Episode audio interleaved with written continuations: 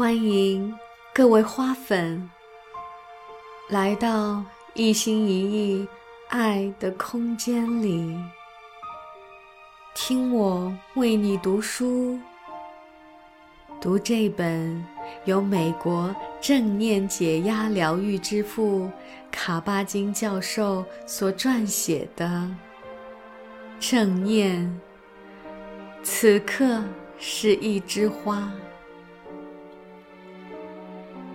现在，我们开始今天的篇章。第三章，片段十一：安拉罗格山。在被问到一位年龄更长的登山者能否攀上山顶时，珠穆朗玛峰登山队的领队。如此说道：“也许能，但是说到底，决定人能否登上山顶的，还是山自己。自然界有山，人的心中也有山。山的存在本身就吸引着我们。”号召着我们去攀登。也许，山给予我们的全部教诲就是心中有山。无论是内在的，还是外在的山。有时候，你会苦苦寻觅，到处找山而不得。然而，当你激情高涨，为找到一条先到山脚再达山顶的路线做好了准备时，山就在那里了。登山是生命的探索，是精神之旅，是成长之路。是心灵蜕变以及洞明智慧的形象比喻。我们在登山路上遇到的艰难险阻，象征着我们在发展自我、超越自我的路上需要接受的各种挑战。最后，人生。本身其实就是山，它给我们提供绝好的内修机会，使我们更加坚强睿智。一旦决定进行登山之旅，就有很多东西等着我们去学习，进而成长。这条路上，危机。四福，牵绊，很多，结局未卜。最后，登山本身就成为一种激动人心的体验。它的意义不仅仅在于攀上顶峰。我们首先领略山下是何种景观。然后越过山坡，也许最后到达了顶峰。但是，你不可能一直待在山顶。只有经历了下山、后退，然后再从远处观察山的全貌时，整个登山之旅才算完成了。然而，在山顶站过之后，你从中获得了新的视角，你的观察方式也许会从此改变。在安拉罗格山这个精彩而未完成的故事中，雷内多莫尔描绘了一次心灵的探险。我记得最清楚的是安拉罗格山上的规则：在继续向上攀登前往下一个营地之前，你必须为即将离开的这个营地补充供给，以供后来者的使用。而且下山的时候要沿路留下标记。以便和其他登山者分享你从更高处获得的信息，这样，他们也许能从你所了解的情况中获得一些帮助。某种程度上来说，如果我们是老师，我们所做的就是这些。竭尽所能，向他人展示我们迄今看到的东西。我们能展示的，无非是一个过程报告，一张描绘个人经历的地图，而绝不可能是什么绝对的真理。探险就这样一点一点地展开。我们都在安拉罗格山上，我们需要彼此的帮助。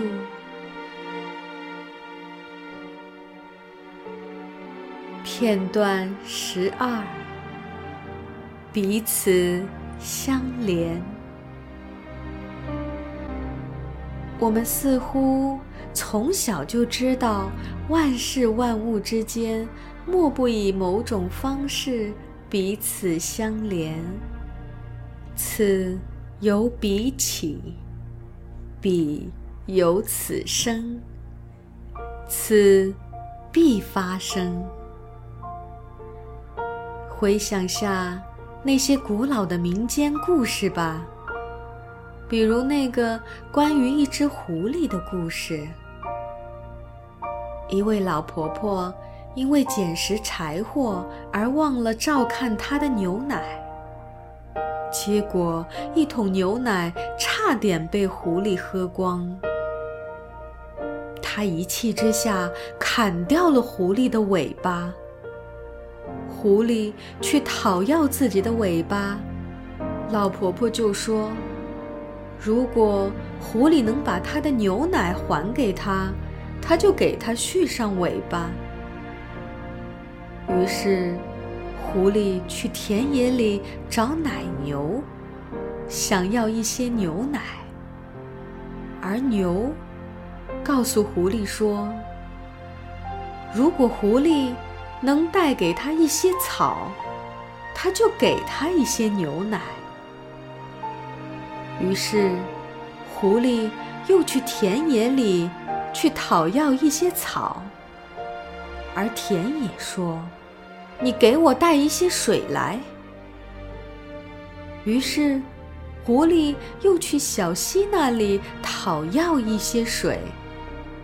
小溪说：“给我一个罐子。”就这样，最后狐狸到了一位磨坊主那里。这位磨坊主出于善良和同情，给了狐狸一些谷物。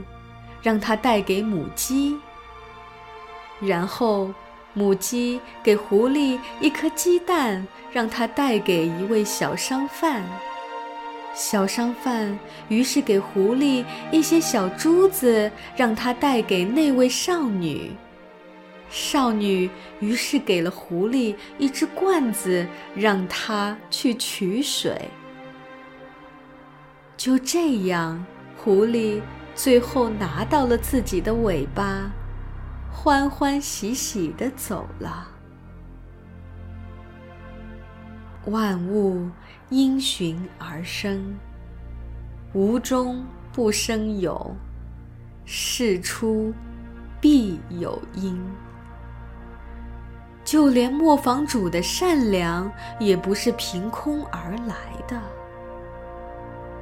仔细审视任何的过程，我们都能看到同样的原理在起作用。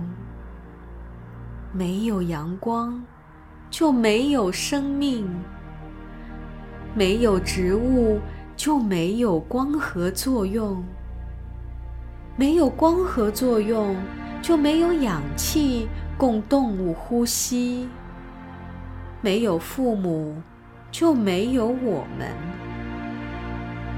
没有卡车，城市里就没有食物。没有卡车制造商，就没有卡车；没有钢铁工人，就没有钢铁可供制造商使用；没有矿业，就没有铁矿供钢铁工人冶炼；没有食物，就没有钢铁工人；没有雨水。就没有食物，没有阳光，就没有雨水。宇宙形成中，如果没有恒星和行星形成的条件，就没有阳光，没有地球。事物之间的关系，并不总是这样简单的线性结构。通常情况下，万事万物互相交织成网，丝丝相连，环环相扣，无疑被我们称为生命、健康、生物圈等的事物，都是相互勾连形成的复杂系统。没有绝对的起点和终点，于是我们就明白了：一厢情愿地认为某个事物或某种情况是绝对孤立的存在，而没有意识到其间的相连相通，这种做法是多么的徒劳和危险。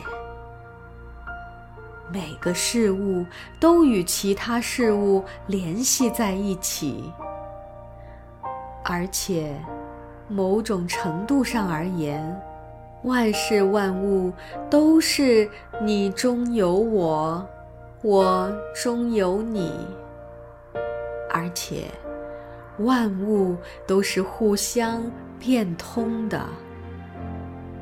恒星横空出世，闪亮登场，然后渐渐消亡。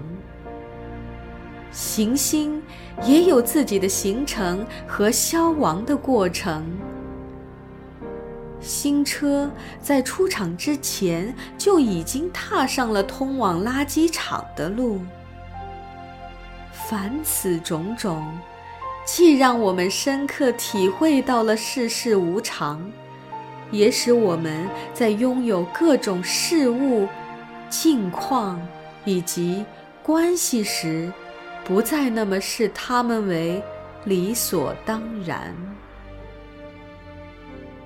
如果我们可以通过更加深刻的审视生命、人、事物，观点，时刻，从而认识到，每时每刻我们触及的万事万物，莫不将我们与整个世界联系在一起。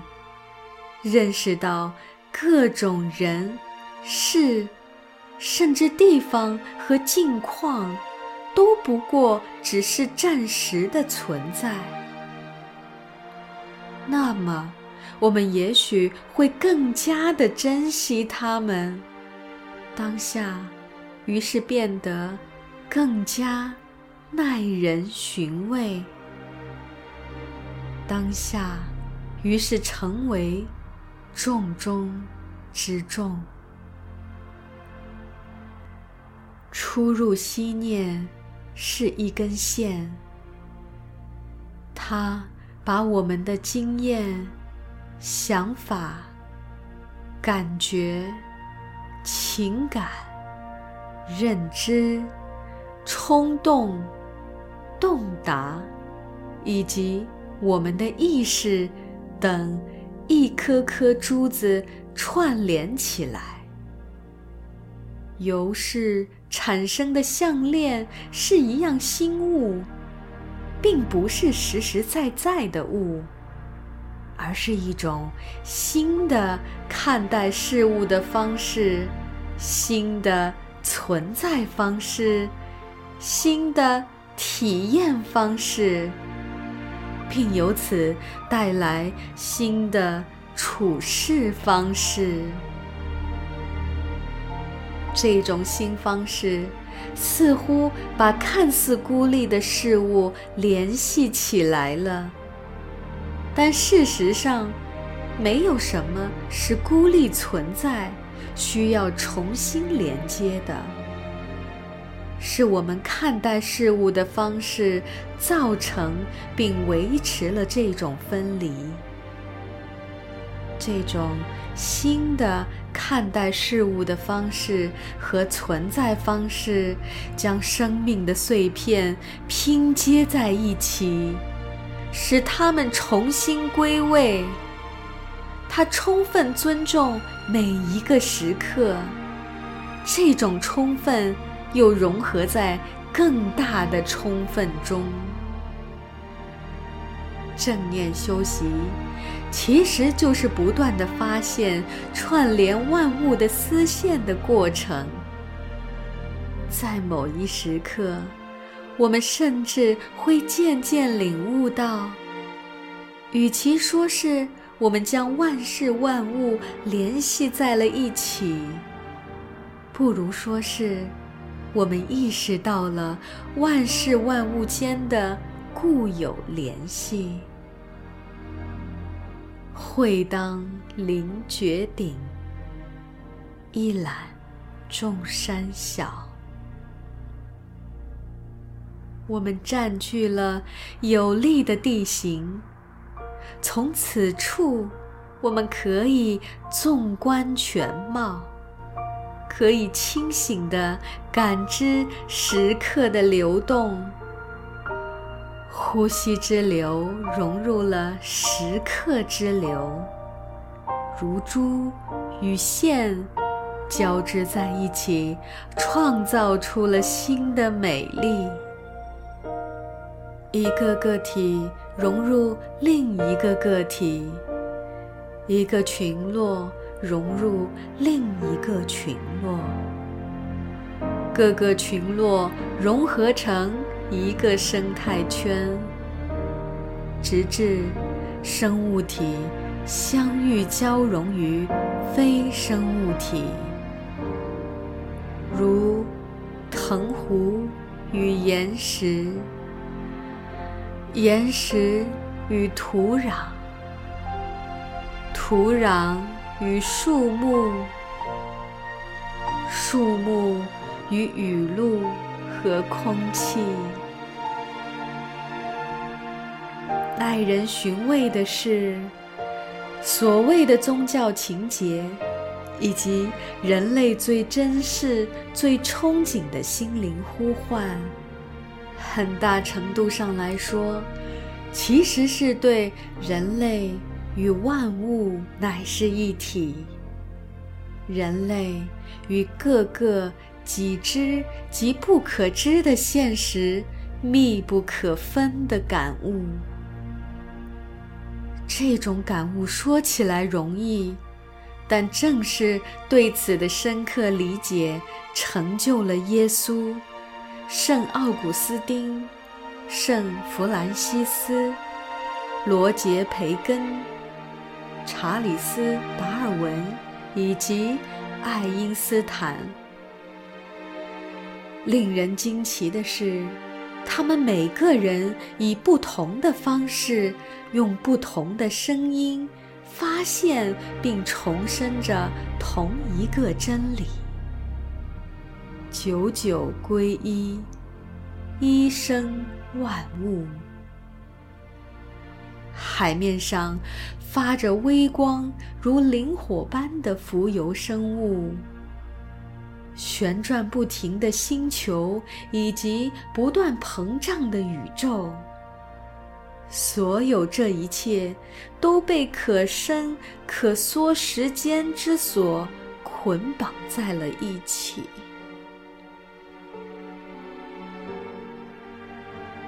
片段十三：不伤害。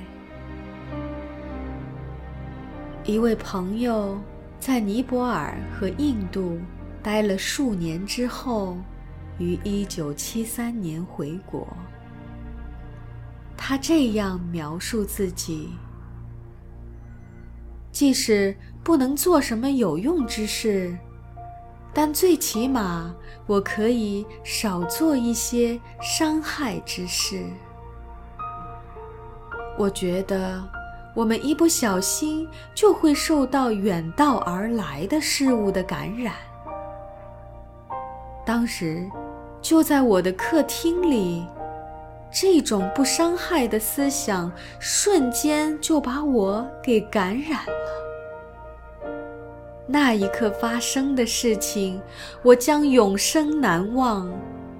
我之前也曾听说过这种思想：瑜伽修习和希波克拉底誓言的核心就是不伤害。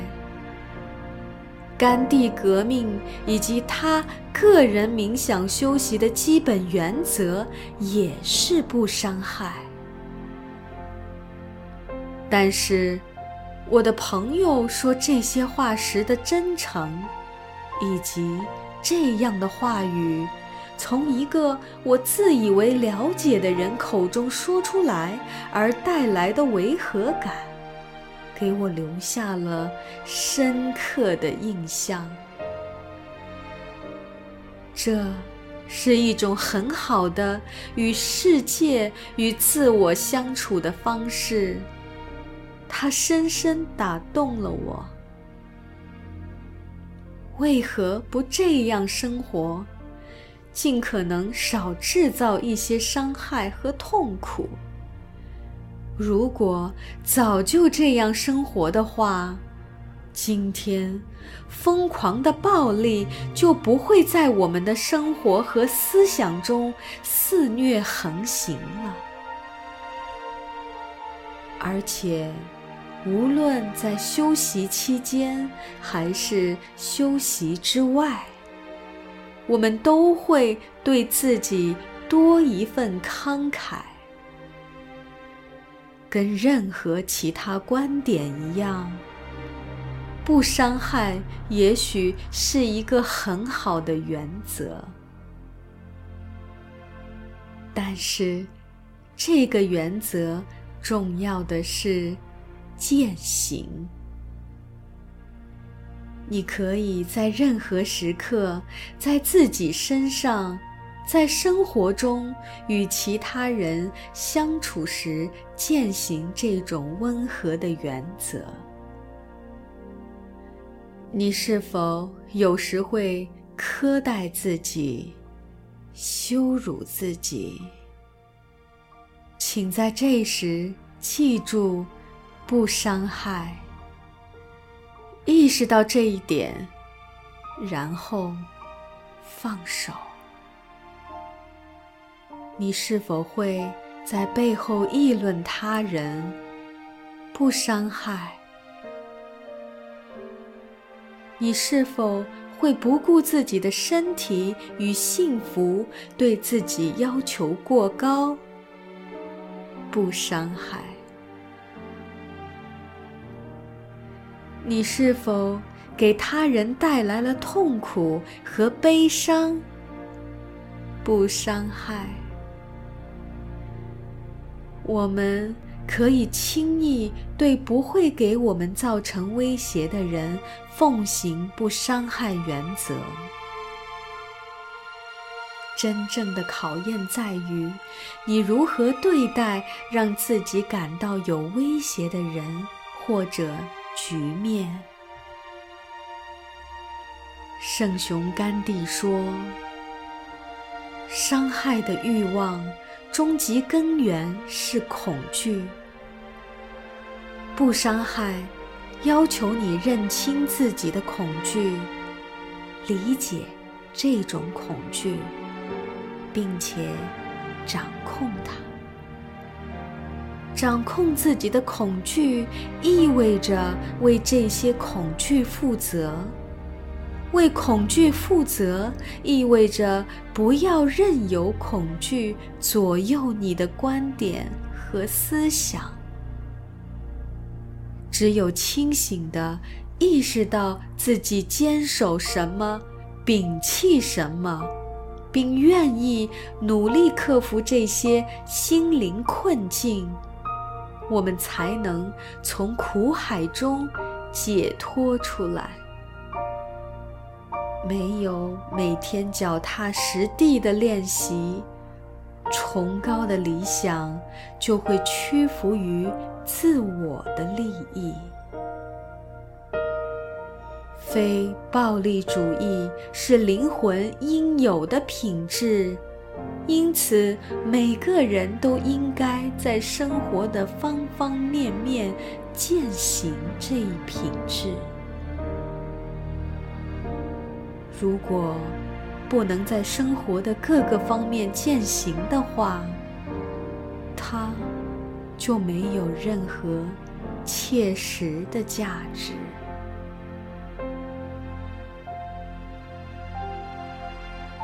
圣雄甘地。还有提到，如果你无法爱，比如乔治五世或者温斯顿丘吉尔，那么就先从你的妻子、丈夫或者孩子开始去爱吧。每一天。每一分钟，将他们的福祉置于首位，将你自己的福祉放在最后，然后将爱心从这里延伸出去。功夫不负有心人，只要你竭尽全力，失败这两个字。就不会出现。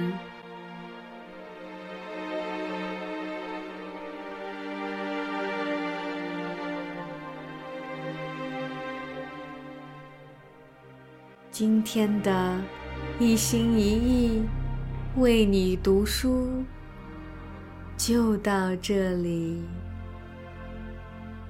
感谢大家的耐心陪伴。